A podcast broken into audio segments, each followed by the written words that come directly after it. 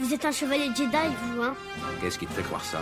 Le sabre laser à votre ceinture. Il y a que les Jedi qui en ont des armes comme celle-là. L'arme noble d'une époque civilisée. Tu penses à la prophétie de celui qui apportera l'équilibre à la force? Tu penses qu'il peut s'agir de ce garçon? La force? Oui, la force qui donne au chevalier Jedi son pouvoir. C'est une sorte de fluide créé par tout être vivant, une énergie qui nous entoure et nous pénètre et qui maintient la galaxie en un tout unique. La peur est le chemin du côté obscur. La peur mène à la colère, la colère mène à la haine, la haine mène à la souffrance. Pendant des centaines de générations, l'ordre Jedi a su défendre et garder la paix et la justice dans l'ancienne République. Bien avant les jours sombres et l'avènement de l'Empire. Enfin, nous nous ferons connaître des Jedi. Enfin, nous aurons notre revanche. Je sens monter ta colère. Je suis sans défense. Prends ton arme. Tu peux me terrasser avec toute la force de ta haine et tu auras terminé ton voyage vers le côté obscur. Qu'est-ce que je vais devenir maintenant? Le conseil m'a donné la permission de te former. Tu deviendras un Jedi. Je te le promets. Bonjour à tous, vous écoutez le 35e épisode du podcast Star Wars L'univers étendu. Je suis Gary Cover. Et je suis dur, toujours là. Au sommaire de cette émission, nous allons traiter des races connues de l'univers étendu, mais que finalement on connaît assez peu. euh, on connaît surtout leur physique, on sait à quoi ils ressemblent, on sait les reconnaître, mais on connaît très peu leur culture. Donc ça va des races assez classiques qu'on rencontre euh, dans les films. Je n'ai pas confiance en Lando. Moi non plus, je n'ai pas confiance en lui. Mais c'est mon ami. Et puis de toute façon, nous serons bientôt partis. La saga Star Wars fourmille de dizaines voire de centaines d'espèces différentes que nous avons tous en tête. On pourra citer les Twi'lek, les Dug, les Bits ou encore les Botan. Ces espèces sont tellement présentes dans la galaxie qu'on a l'impression de les connaître, mais est-ce que c'est vraiment le cas? Donc là on va s'intéresser aux Twi'lek. Physiquement, les Pour Twi'lek- commencer. pour commencer déjà, euh, les Twi'lek ressemblent à des humains avec des sortes de tentacules qui partent de l'arrière du crâne. Donc, ce sont des Leku. Autre Ils particularité, ce sont pas des cheveux. ou des très gros cheveux. C'était juste un gros cheveu. Euh, donc généralement ils ont deux, euh, deux. Euh, je pense qu'il peut y avoir des, euh, des problèmes euh, génétiques qui peuvent, ou des malformations qui peuvent faire qu'il y en ait un ou trois, voire peut-être même quatre. Ou plein, et du coup, ça fait des rastas. Voilà, mais euh, il y en a qui sont plus ou moins courts. Enfin voilà. Euh, Autre particularité, leur peau. Euh, elle peut être de diverses couleurs. Donc la plus courante c'est le bleu, mais il existe également des Twi'lek jaunes, verts et rouges. Et pareil, il y a quelques couleurs un petit peu plus exotiques, genre le violet, ou des trucs comme ça, qui peuvent être issues de différentes, soit colorations euh, génétiques. euh, Enfin bref. Euh, si le père est bleu et que la mère est rouge, ça donne peut-être en violet. Peut-être. Il fonctionne selon les couleurs. les mâles ont en commun avec les humains des oreilles qui sont remplacées par de petits cônes chez la femelle. Alors par contre, là-dessus, je, je vois pas pourquoi. Je, je sais pas en fait quel était l'intérêt. Je pense que pour une femelle, c'était pas suffisamment gracieux euh, d'avoir des. ça faisait de- pas assez exotique. Ouais, voilà. Donc ils ont créé ça et pourquoi les humains euh, sont différents. Ce qui est assez con parce que finalement les Twi'lek on les rencontre dans le Retour du Jedi avec Bib Fortuna et euh, Oula, la danseuse. Et en fait, du coup, c'est pas des espèces qui ont été créées séparément. C'est pas, enfin, les mâles et les femelles n'ont pas été créés séparément. Ils ont été créés en- vraiment en même temps pour les mêmes scènes. Donc ils ont bien dû se rendre compte qu'il y avait un truc qui allait déconner. Enfin bref. Il y a des choses, des fois. La langue d'origine des Twi'lek combine la voix et les gestes. Les Leku y prennent une place très importante. Toutefois, ça pose des problèmes vis-à-vis des autres races qui ne peuvent pas euh, reproduire le langage donc, euh, avec les Leku. Et donc les Twi'lek ont, obligé- ont été obligés de s'adapter aux autres peuples. Donc les qui parlent avec leurs tentacules. Ouais. Bah, Il y en a qui parlent avec leurs mains, euh, donc je pense qu'eux ils peuvent parler avec leurs tentacules. C'est toujours mieux que parler avec ses poings.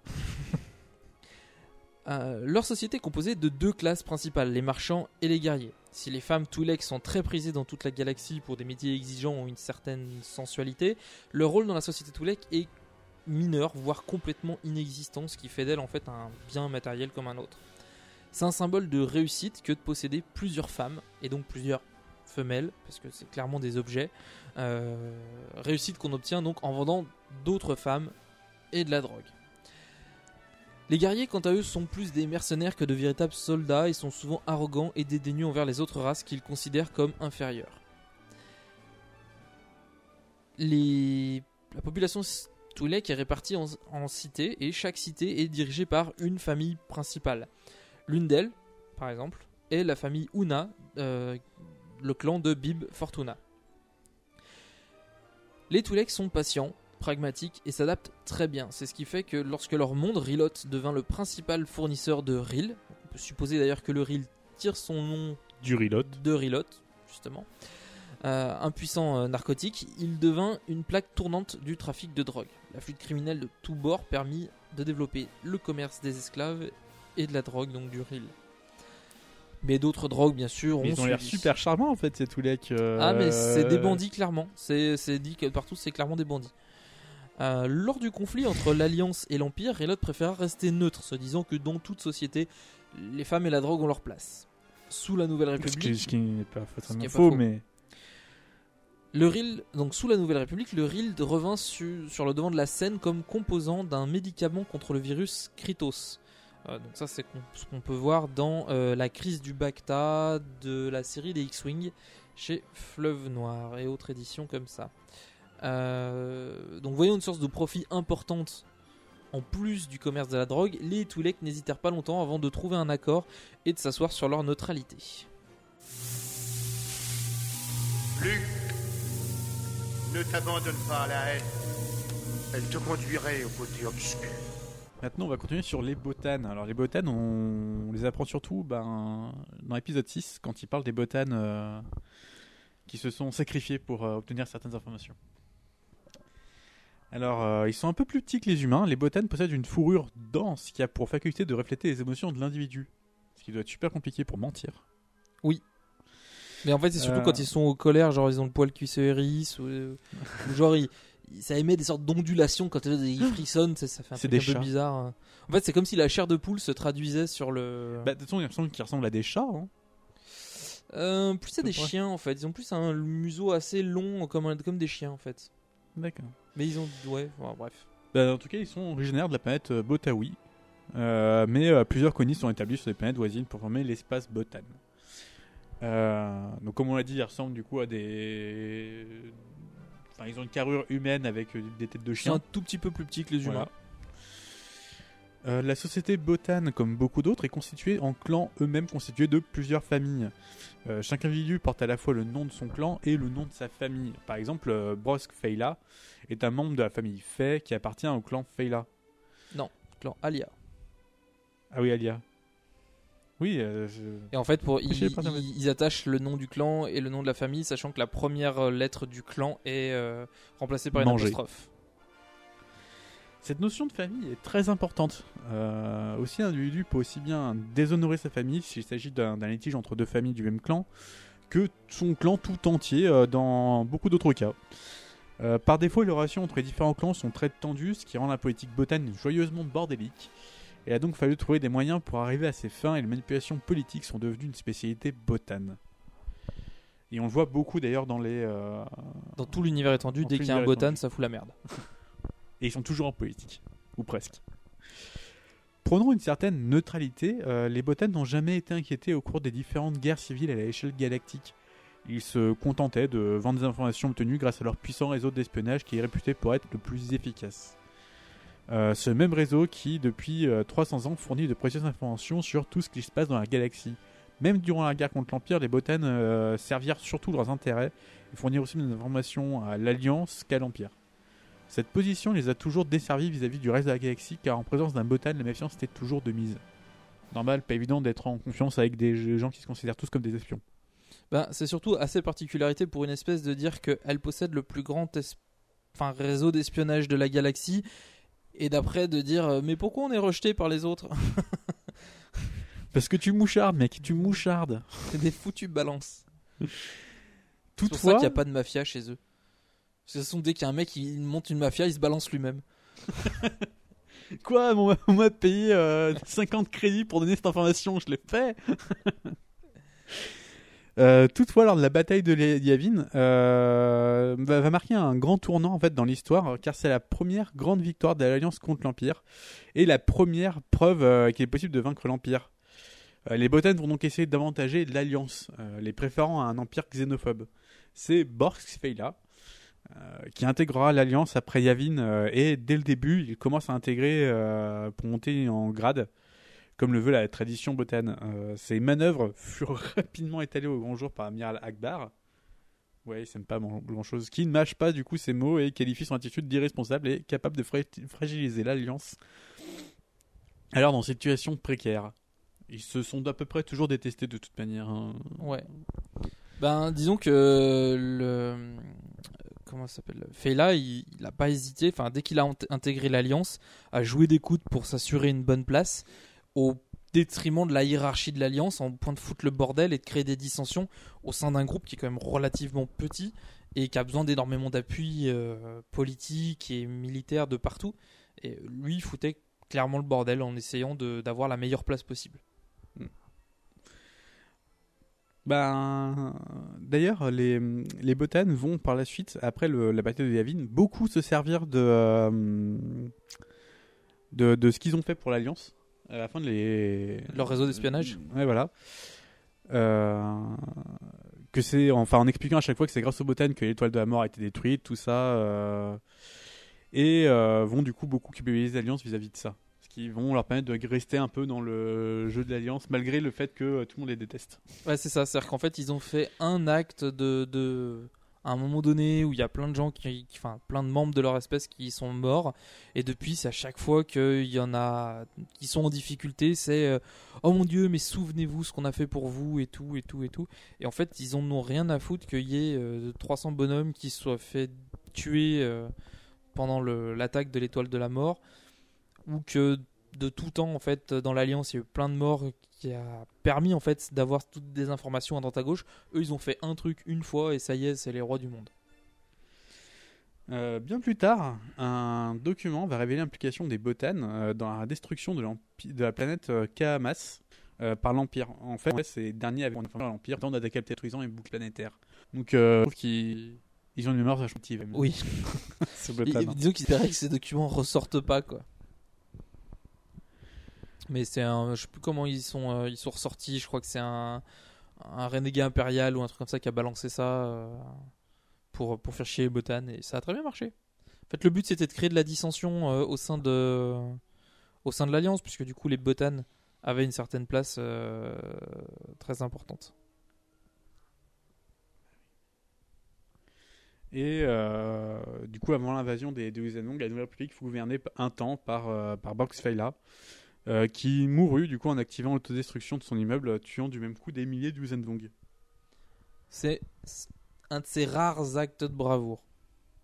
Ouais, bah foutu pour foutu, euh, autant entraîner avec soi, quoi. Hein, j'ai dire. ça. Bravo, tu parles, c'est les plus fuir. À travers la force, d'autres choses, tu verras, d'autres lieux. L'avenir, le passé, de vieux amis disparus. Originaires de la planète du même nom qu'ils partagent avec les Quaren, les Mon Calamari sont des créatures amphibies humanoïdes. Ils se distinguent par la tête allongée avec deux yeux gros, deux gros yeux globuleux de chaque côté et leur peau couleur saumon ou brune. Ils mesurent environ 1m70. Les Quaren, eux, ont une tête triangulaire avec de petites tentacules autour de la bouche. Gros, c'est des poulpes ou des sèches? Exact. Mais que au niveau de la tête. Le reste du corps, c'est humanoïde, sauf les Quaren, les comment ça s'appelle Les Mon Calamari. je- Voilà, ils ont les mains palmées. À l'inverse des Quaren, qui vivent dans les profondeurs, les Mon Calamari vivent à la surface. Quand les deux espèces se rencontrèrent, les échanges commerciaux se mirent en place. Les Quaren extrayant les minerais bruts du fond de l'océan et les Mon Calamari les utilisant pour développer leur technologie. Petit à petit, petit à petit, ils adoptèrent une langue commune. Toujours pratique. C'est assez étonnant que deux espèces arrivent à des niveaux de technologie similaires en se développant sur la même planète et surtout en ne se rencontrant jamais.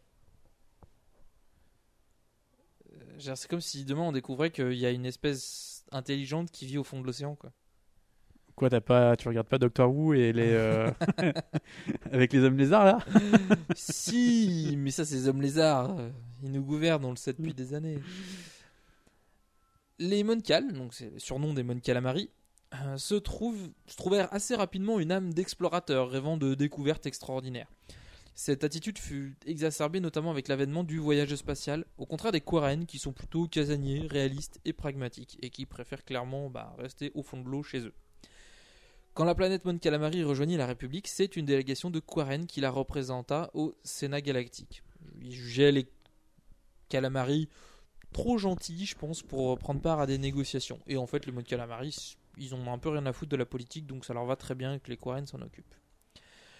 Rapidement, la collaboration euh, Moncal et Quarren donne naissance à des chantiers orbitaux qui permettent, de dévelop- enfin, qui permettent de développer toute une flotte de vaisseaux d'exploration. Au cours des dernières années, les Mon Calamari ne furent quasiment jamais épargnés par les guerres, leurs chantiers spatiaux en faisant des cibles de choix. Et le problème, c'est que c'est eux qui habitent en surface. Donc, euh, les Quarren, en fait, Ceux qui prennent d'abord, quoi. voilà, les Quarren ne ressentent les effets que bien après. Euh, peu, avant l'avènement de l'Empire, les Quarren avaient pris le parti d'ailleurs de la confédération du comte Doku, tandis que les Mon Calamari étaient plutôt pro-républicains, ce qui les amena enfin, les deux, qui amena les deux peuples à s'affronter sur leur propre planète, provoquant de lourdes pertes chez euh, les Mon Cal. Plus tard, quand l'Empire arriva, les Mon Calamari furent réduits en esclavage. D'ailleurs, l'amiral Akbar fut euh, l'esclave du grand moff Tarkin.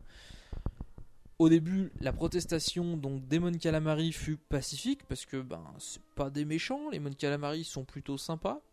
Euh, mais quand Ouais, ils sont, enfin ouais, ils sont assez pacifiques dans l'âme. Hein. C'est pas. Clairement. euh, Ah mais c'est des grands rêveurs en fait. C'est- euh, vraiment pas des tout le monde les mots, guerriers, tout le monde est gentil quoi. Mais si on les cherche un peu trop, voilà.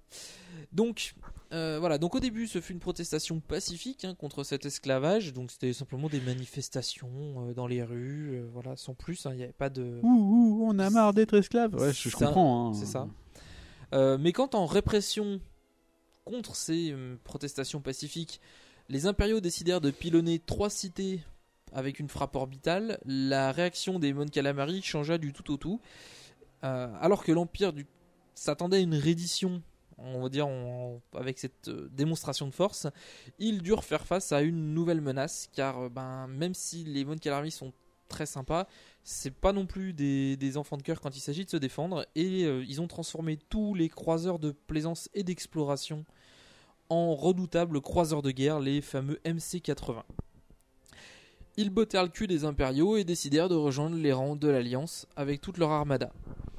Ce pilonnage fut sans doute la plus grosse erreur de l'Empire puisqu'elle permit à la rébellion de passer d'un danger mineur avec des petits vaisseaux monoplaces à une armée puissante et efficace, notamment commandée par le très célèbre amiral Akbar. Après la guerre, de nombreux Mon Calamari travaillèrent pour la Nouvelle République et dans l'Ordre Jedi, donc notamment la nièce de l'amiral Akbar qui a fait partie d'un escadron, euh, je crois, et euh, il y avait une autre euh, nièce ou cousine, je sais pas, qui a rejoint l'Ordre Jedi. Enfin, Et voilà. euh, leurs chantiers spatiaux ont toujours été très utilisés. hein. C'est ça. Ça a vraiment permis l'effort de guerre euh, de l'Alliance de. Ben, les grosses euh, corvettes euh, Nebula, le vaisseau infirmerie, tous ces vaisseaux en fait qui ont des qu'on voit dans le Retour du Jedi, qui ont des formes très euh, très allongées, euh, c'est c'est du Mon Calamari en fait. Ouais. Lors de l'invasion des Yuuzhan Vong, la planète Mon Calamari devint le siège de l'Alliance Galactique après la chute de Coruscant. Elle fut attaquée lors d'un assaut massif des Yuuzhan Vong, mais ces derniers rap- partirent rapidement en direction de Coruscant pour défendre une euh, pour se défendre d'une contre-attaque de l'Alliance Galactique et pour réagir à l'arrivée soudaine de Zonoma Seko.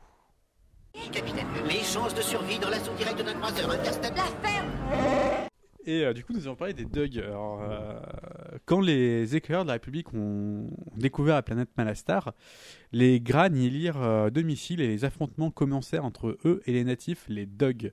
Finalement, les Dug perdirent la guerre et un traité de paix fut signé. La discrimination des Dug a toujours cours dans des hautes sphères de la société Gran. Euh, pour information, quand même, les, les Dug, c'est le, c'est Bulba. Oui. Ceux qui remettraient pas. hein. Du coup, la physionomie des Dug est particulière. Ils marchent sur ce qu'ils euh, assimilent à leurs bras et leurs jambes sont en avant et servent de main. Ils ne peuvent pas dire que jambes et bras sont inversés car ils euh, peuvent, si besoin est, se servir de l'un ou l'autre pour attraper un objet ou se tenir en équilibre. Cette particularité sera liée à la forte gravité de la planète. Euh, le rituel amoureux des Dug est particulier. Les individus euh, en, désireux de se marier se réunissaient dans des réunions de clans L'attirance de la femelle est liée à l'odeur que dégageait le mâle. Cette odeur était générée par une glande juste derrière la nuque. Quand la femelle a jeté son dévolu sur un mâle, elle l'insulte et le mâle visé doit dégonfler sa glande pour signaler sa soumission. Il suffisait de cela pour définir un couple qui, perdurait à vie. La loyauté est en d'elle dans la culture Doug. Avec cette, euh, cette méthode, on pourrait penser que c'est une société matriarcale. Bah, pas du tout. C'est même pas une société patriarcale, c'est. Ils s'en tapent. C'est juste un rituel. C'est juste qu'il drague bizarrement. Voilà, c'est ça. Enfin non, je veux dire, c'est une façon de draguer comme une autre. hein.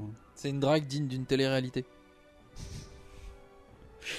Leur agilité naturelle et leur très bon réflexe faisaient d'eux d'excellents sportifs et guerriers. Beaucoup, comme Sebulba, se lancèrent dans, les trousses de pod- dans des courses de pod euh, très présentes sur Malastar. Outre le sport, euh, la guerre étant aussi un centre de préoccupation au centre des préoccupations. Euh, de tout temps, les Dogs ont toujours refusé de désarmer leurs troupes, euh, se considérant comme des guerriers nés. Quand la République envoyait des émissaires pour demander un- le désarmement, ceux-ci n'avaient que peu de temps à vivre face aux insurrections massives euh, avec- qui avaient lieu dans la population. À l'opposé de cette politique, les Grans se mirent à l'esclavagisme pour mieux contrôler la population Doug. La société Doug est encore et toujours basée sur un système de clans. Il y a que ça, de toute façon.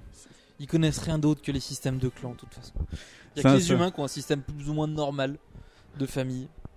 Tous les autres, c'est du clan. Euh, chaque clan possède du coup un territoire bien défini, mais pour une euh, durée également définie. Euh, tous les clans étant sous la direction d'un régent, mâle ou femelle. Ce dernier étant désigné suite à un combat opposant tous les candidats. C'est le dernier debout. Ce, Ça, ce sera, c'est ce sera pas- amusant qu'on fasse ça pour nos élections présidentielles. C'est pas un combat, c'est pas un combat à mort en fait simplement. Euh, je veux dire, un- si un Doug sent qu'il a, qu'il est en état de faiblesse, il peut simplement se, se retirer du combat. Il n'est pas obligé de mourir pour sa cause. Et euh, l'ego Doug euh, faisait que ce système était considéré. On parle pas des petites briques. hein. Oui. Était considéré comme étant le meilleur et le plus juste. Et le roi ou la reine n'avaient jamais à craindre des tentatives d'assassinat de la part des prétendus échus. Des prétendants déchus. Oui, c'est ça. Oui, parce qu'après tout, ils ont échoué une fois. Oui, non, mais je veux dire, c'est. euh, dans- par exemple, les botanes, même s'ils sont vaincus une fois, ils, ils s'avouent jamais vaincus. C'est-à-dire qu'ils vont faire chier leur. euh, le, le gagnant jusqu'au bout. Eux, ils disent euh, non, mais notre système il est tellement top que on respecte. Et du coup, tu crois qu'on peut les défier pour récupérer le, le non, poste ou c'est euh, uniquement la mort du, du roi, du régent précédent. Ah Ouais. Du coup, euh, ce qui fait que bah, généralement c'était des, des régents jeunes et en pleine santé qui montaient sur le trône et qui mouraient vieux ou à la guerre.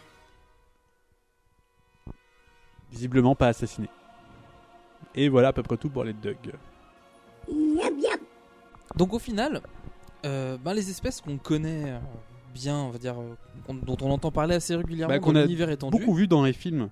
Voilà, on se- ben, sauf les botanes, qui, mais qui eux sont mentionnés, euh, sont connus pour avoir été mentionnés donc dans le Retour du Jedi. On se rend compte qu'on a assez peu d'informations, c'est-à-dire qu'on a beaucoup d'informations sur des peuplades qu'on voit de manière très euh, euh, fugace. On avait beaucoup d'infos sur les hommes des sables, sur les Jawa. Euh, par contre, sur d'autres espèces, ben, finalement, il y a assez peu de choses, alors qu'elles sont plus représentées dans l'univers étendu. Il y a quasiment la plupart des jeux euh, de, de Star Wars qui proposent une personnalisation du personnage peut nous proposer de jouer un, un Twi'lek. Bon, d'accord, je, je reconnais que les Doug, euh, c'est assez rare, mais. euh, Voilà, les dogs, on en voit deux dans la. On en voit, non, techniquement, on en voit trois dans la saga. Mais euh, on voit Sebulba et on en voit deux dans l'épisode 3. Euh, de l'épisode 2. Voilà.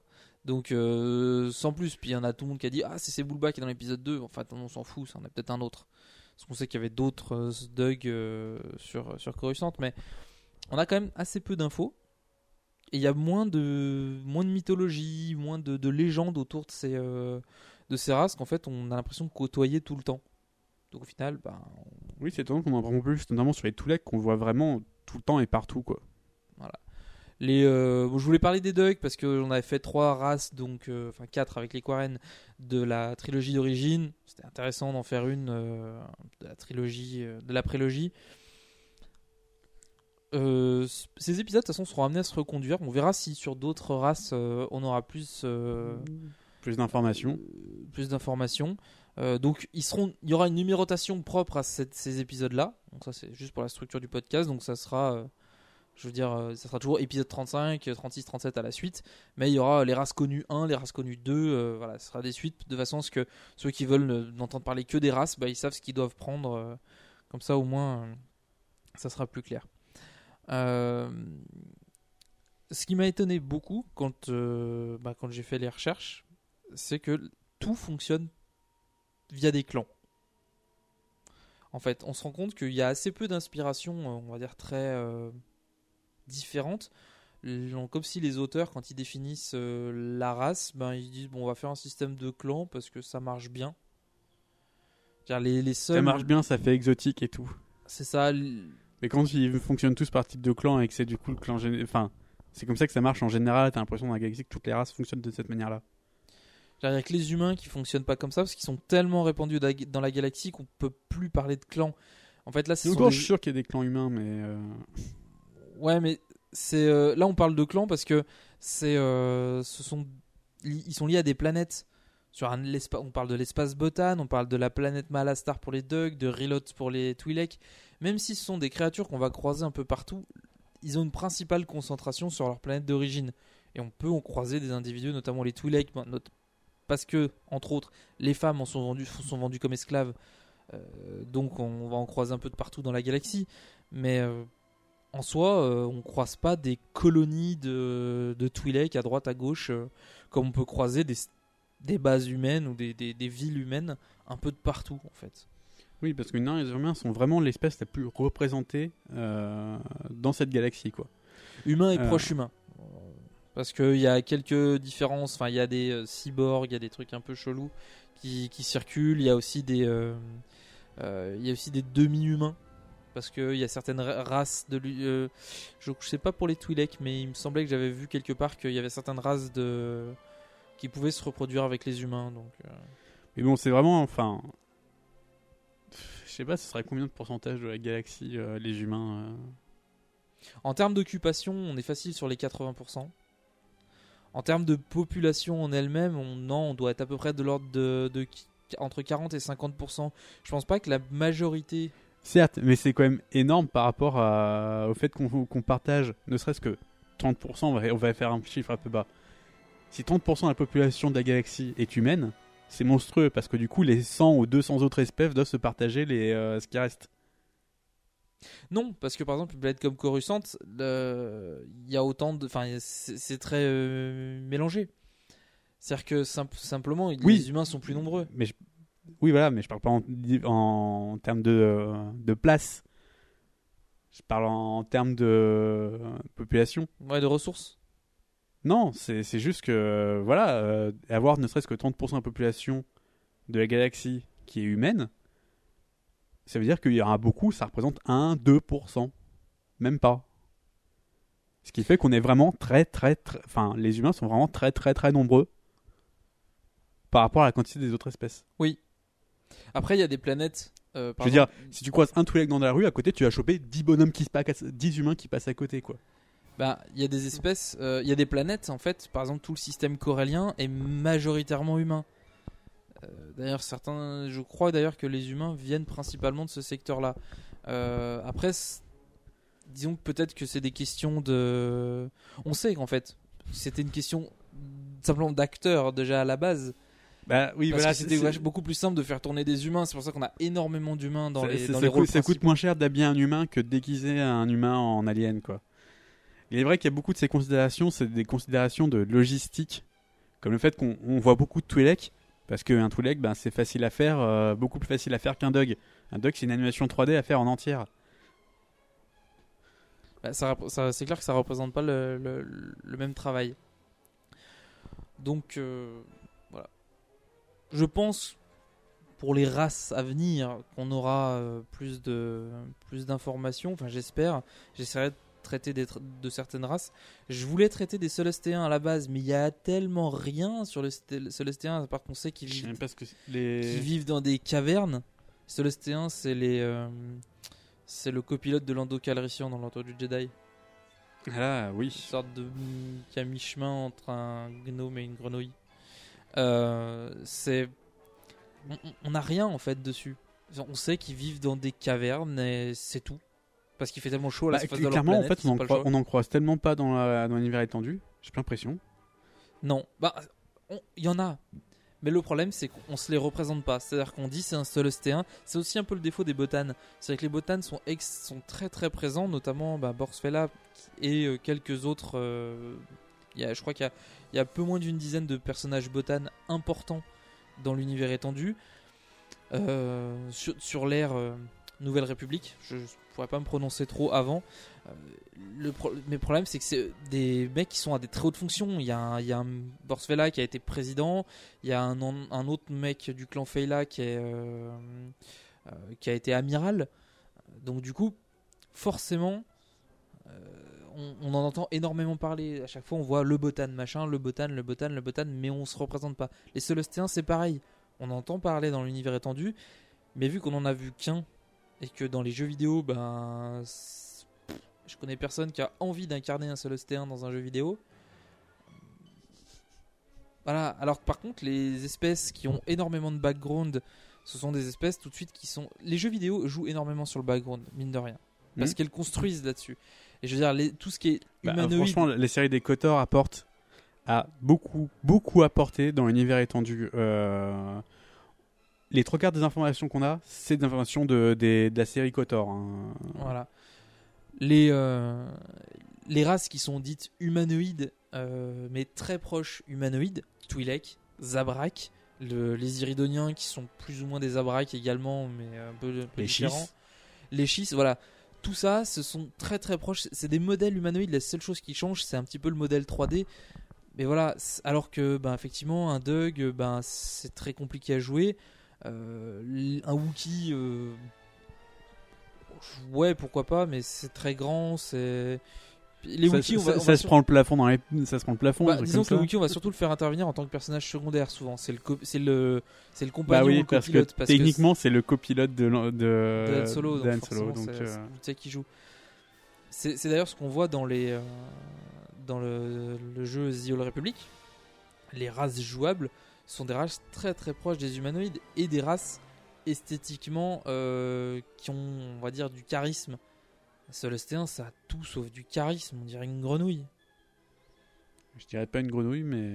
Enfin, je veux dire, euh, c'est- petit, c'est une gueule complètement plate. Enfin, c'est euh, c'est bizarre. C'est voilà, c'est une race bizarre. Après, c'est peut-être une race très sympathique. Hein, J'en ai jamais rencontré, mais euh, voilà. En tout cas, merci à tous ceux qui ont participé au petit, euh, petit sondage que j'avais lancé sur Facebook. Euh, Il y a eu énormément de retours euh, pour les différentes races en fait qu'on aurait pu aborder. Les autres suivront. Ouais, on a eu tellement. Alors, on note, on essaye de noter le plus possible en fait les les différentes personnes qui nous font des, des propositions au niveau du, du contenu. Donc, on a, on a un petit fichier qui, euh, qui contient. Enfin, tient tu tout t'en ça. occupes, quoi. On, voilà, c'est ça. On est obligé de faire de la, de la- de la maintenance sur qui propose quoi. On essaye de prendre des, de pas toujours prendre les suggestions euh, au même endroit, histoire de, de diversifier, d'intéresser euh, différentes personnes. Donc, euh, par exemple, on avait euh, Julien dans l'épisode 34 qui nous avait proposé les Chiss, euh, Victor qui nous avait proposé les Tuscans de l'épisode 32. Euh, on a, je sais plus qui c'est qui. voilà, après nous, nous on avait des propositions personne de notre côté. Je sais plus qui a proposé les, les Doug. Ils sont passés à un moment donné, j'ai- pas noté. Voilà. Pour les, prochaines, les prochains épisodes, on a une bonne, bonne flopée de, sujets. On donnera, euh, on donnera au fur et à mesure. Soit je, ferai une proposition directement sur euh, un pool de, de 4 ou 5 races qu'on proposera. Vous choisirez celle que vous voulez. On verra comment, comment on s'organise. Et c'est tout. Donc euh, merci à tous d'avoir participé donc à ce sondage. Merci à tous de nous avoir suivis. Et on vous donne rendez-vous dans un mois pour l'épisode 36.